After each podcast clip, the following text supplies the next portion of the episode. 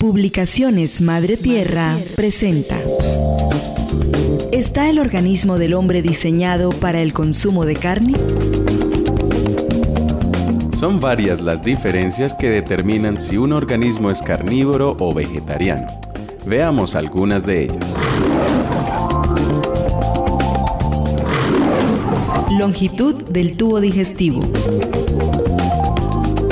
En un carnívoro es tres veces el largo de su tronco.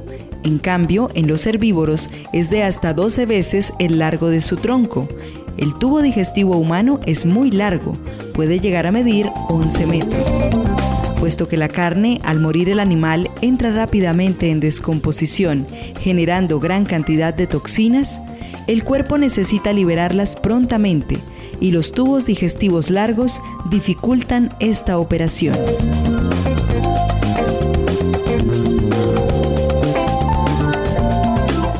Dentadura.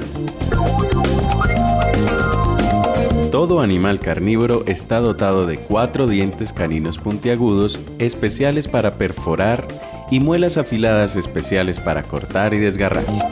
En cambio, los dientes de los herbívoros no son filosos y sus muelas son planas, especiales para masticar.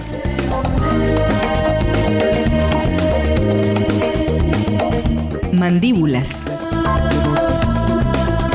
La mandíbula del carnívoro solo se mueve de arriba hacia abajo. Esto indica que corta pedazos y los traga enteros, mientras los herbívoros tienen movimientos laterales para poder triturar.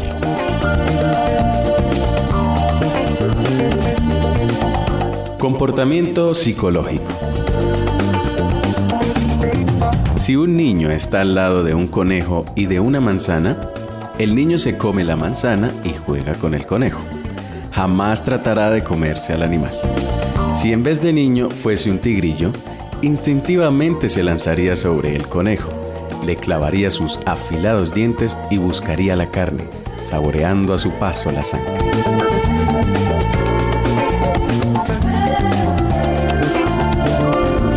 Forma de tomar el agua.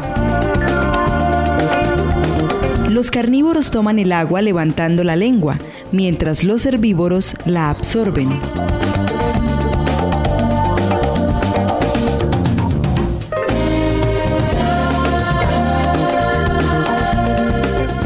En conclusión, los organismos del hombre y del carnívoro tienen muchas diferencias entre sí.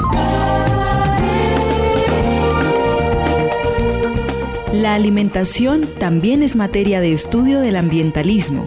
Madre Tierra te pone a consideración los anteriores hechos para invitarte a reducir ostensiblemente el consumo de carnes, especialmente la de ganado vacuno.